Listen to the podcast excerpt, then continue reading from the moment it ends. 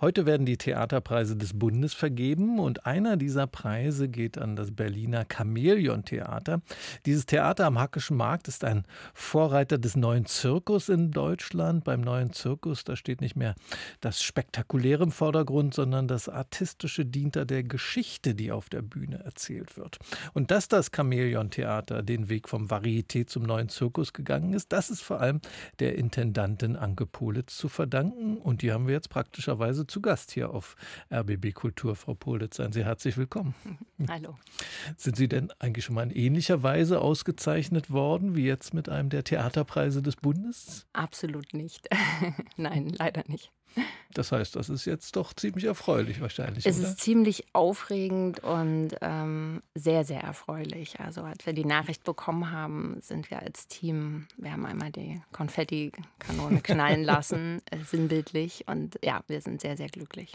Da hängt ja auch praktischerweise Geld dran, 100.000 Euro. Sind die jetzt schon verplant? Als Privattheater können Sie das ja wahrscheinlich sehr gut gebrauchen, die Summe. Ne? Ja, sie sind jetzt noch nicht bis auf den letzten Cent verplant, aber was für uns feststeht, ist, dass sie auch ähm, wie oft, was wir tun, ähm, der künstlerischen Forschung zufließen. Das heißt, wir sind ja auch Residenzort, wir äh, machen viele Räume auf für KünstlerInnen, neue Ideen auszuprobieren, neue Kreationen zu entwickeln für uns oder andere Bühnen. Wir nennen das den Bereich des Wachsens und das Geld soll auf jeden Fall ins Wachsen fließen. Jetzt habe ich schon gesagt, das Chamäleon-Theater ist ein Ort für den neuen Zirkus und Sie haben zu diesem Zusammenkommen von Chamäleon-Theater und neuem Zirkus mal gesagt, nicht wir haben den zeitgenössischen Zirkus gefunden, sondern der hat uns gefunden. Mhm, wie geht denn das? Gut, das hat mit unserer Historie zu tun. Wir haben vor 19 Jahren ähm, die Spielstätte übernommen als kleines Team. Ähm, es Viele kennen es auch noch. Das war ja ein ganz bekannter Ort in der Nachwendezeit für modernes Varieté, ähm, auch ganz freigeistig aufgestellt auf der Bühne und in der Struktur. Und als wir angetreten sind, war klar, wir müssen den Ort erneuern, ähm, auch inhaltlich erneuern. Berlin hatte sich verändert, die Sehgewohnheiten hatten sich verändert. Und dann haben wir tatsächlich viel ausprobiert. Wir haben uns rangetastet, haben vielen KünstlerInnen die Chance gegeben, zu inszenieren und dann, sage ich mal gerne, hatten wir eine Initialbegegnung mit einer kanadischen Kompanie, den Seven Fingers, die mit einem Stück zu uns kam über ihr WG-Leben, also auch ein autobiografischer Kontext, wenn man es so nennen will. Und ähm, der Eingang des Theaters ging durch einen Kühlschrank von hinten auf die Bühne. Viele können sich vielleicht auch noch erinnern. Und wir waren total baff, was da möglich ist. Ne? Also was für eine künstlerische Qualität, aber auch für einen Ausdruck, für eine Vielfalt. Und dann, ja, war das der Cirque Nouveau und der hat sich dann über die Produktion und die Jahre immer mehr zu uns gefunden, bis wir dann ganz selbstbewusst und selbstverständlich gesagt haben, wir machen neuen zeitgenössischen Zirkus.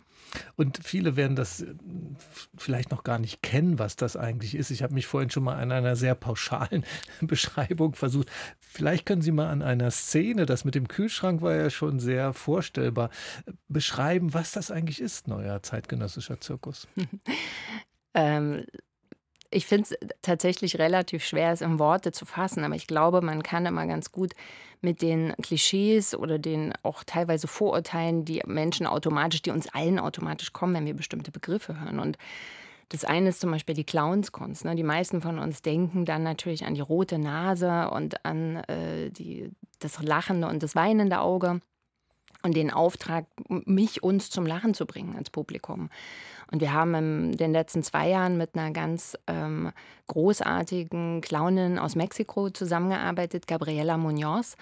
Und sie hat ein Stück ähm, mit uns zusammen produziert und auch bei uns äh, aufgeführt, wo es um das Ende des Lebens geht, ums Abschiednehmen, um die letzten Momente, äh, wenn man sagen kann, ich hatte ein reiches, erfülltes Leben und diesen auch transformatorischen Prozess loslassen zu können. Und ich glaube, das ist ein ganz gutes Beispiel vielleicht als Rahmen, um zu verstehen, ne, da kommt was ganz anderes sozusagen mhm. bei mir an und es soll mit der Clownskunst auch ein komplett anderer Rahmen gespannt werden und eine andere Geschichte erzählt werden als das, was man vielleicht denkt. Es ist aber wiederum nicht wie klassisches Theater, dass da jemand steht und einen Text ähm, wiedergibt, sondern es wird auch mit artistischen Mitteln erzählt bei Ihnen. Meistens, genau. Ja. Also häufig sind es nonverbale Inszenierungen. Es ist ein spartenübergreifende Kunstform. Das heißt, es kann mal immer eine andere ästhetische Schwerpunktsetzung geben. Es ist ähm, häufig tatsächlich über die physische ähm, Darbietung wird die Dramaturgie erzählt. Wir haben gerade eine Produktion The Mirror aus ähm, Australien bei uns, wo es sehr tänzerisch ist, ne? wo wir große Bilder sehen von Menschenskulpturen, die sich bilden, um so Zusammengehörigkeit, Vertrauen ähm, darzustellen. Und so gibt es immer ganz verschiedene bildhafte Metaphern. Haben Sie eigentlich selbst eine Zirkusgeschichte, sodass Sie jetzt da dadurch dort an der richtigen Stelle sind? Oder wie sind Sie jetzt eigentlich dazu gekommen? Ähm, Learning by Doing. Ich habe keine Zirkusgeschichte. Ich komme eigentlich aus dem, ähm, aus dem Kulturmanagement-Bereich und früher viel im Musikbereich gearbeitet und habe auch wie das Haus selbst ne, von erster Minute an, wir sind den Weg zusammengegangen und stückweise übers Produzieren einfach auch eine Kunstform kennengelernt und vor allen Dingen die Bedürfnisse, die da sind, wenn wir sagen wollen, wir wollen eine ganz besondere künstlerische Qualität und Ausdrucksform ähm, auf der Bühne zeigen, dann braucht es natürlich auch entsprechende Rahmenbedingungen und Zugangsmöglichkeiten, um das entstehen lassen zu können. Dadurch hat sich unser Fokus auch sehr ins Produzieren und eben in diese Förderung von Zirkuskunst ähm, verschoben. Und da fühle ich mich jetzt nach 19 Jahren auch schon ziemlich wohl. Und wie hat sich das insgesamt in Deutschland entwickelt in diesen 19 Jahren, wo Sie jetzt auch näher dran sind an dieser Form zeitgenössischer Zirkus? Ist das ein, ein, inzwischen eine etablierte Kunstform mit Spielstätten dort, dort und dort oder ist es noch in den Anfängen? Ich glaube, es ist sowohl als auch, weil, wie gesagt, auch der zeitgenössische Zirkus hat nicht mit uns und auch nicht 2004 begonnen, sondern es gab wahnsinnig viele AkteurInnen, tolle Stücke, Inszenierungen, ähm, die es auch vorher schon gab. Ich glaube, das, was sich über die Jahre verändert hat, ist das Selbstverständnis, das Kind beim Namen zu nennen und ähm, damit auch um Anerkennung und um Zugang zu bitten. Und das hat sich sehr verändert in den letzten fünf Jahren, will ich mal sagen ähm, ironischerweise auch während der Pandemie ist viel Gutes passiert, was Förderstrukturen anbelangt. Es gab ein eigenes Förderprogramm vom Fonds Darstellende Künste für den zeitgenössischen Zirkustheater im öffentlichen Raum. Da ist viel passiert und wir sehen auf jeden Fall eine aufblühende Zirkuslandschaft, was Festivals anbelangt, freie Spielstätten, Produktionsorte.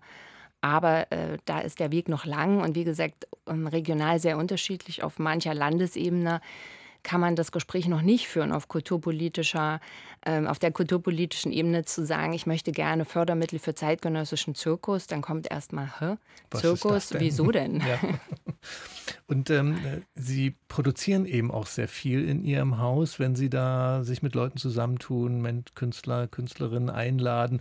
Wonach halten Sie da Ausschau? Was ist Ihnen da besonders wichtig, wenn Sie es zu einer Chamäleon-Produktion machen wollen? Wenn es um die große Bühne geht, die in unserem Falle ja, ähm, sage ich mal, räumlich nicht so groß ist, aber was die Dimension anbelangt, durch die langen Spielzeiten und auch das Paket, was wir Kompanien zur Verfügung stellen, sind wir ja schon eine der größten Zirkusbühnen weltweit. Mm, da müssen wir und wollen wir natürlich schauen, dass wir eine Vielfalt abbilden. Das ist ähm, dem dann manchmal einfacher oder schwerer, weil das natürlich auch immer wieder an Ressourcen hängt, an Finanzierungsmöglichkeiten.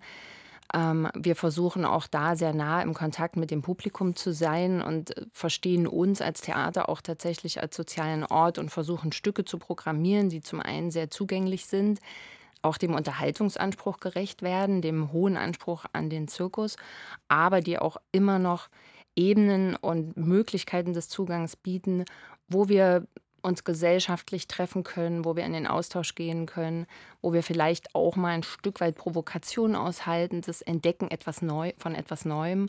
Die Stücke und die Arbeiten sollten für uns aus unserer Definition heraus überraschend sein und immer eine starke Motivation haben. Wir müssen sagen können, äh, warum sie da sind und was die Geschichte dahinter ist, was die Intention und die Motivation ist.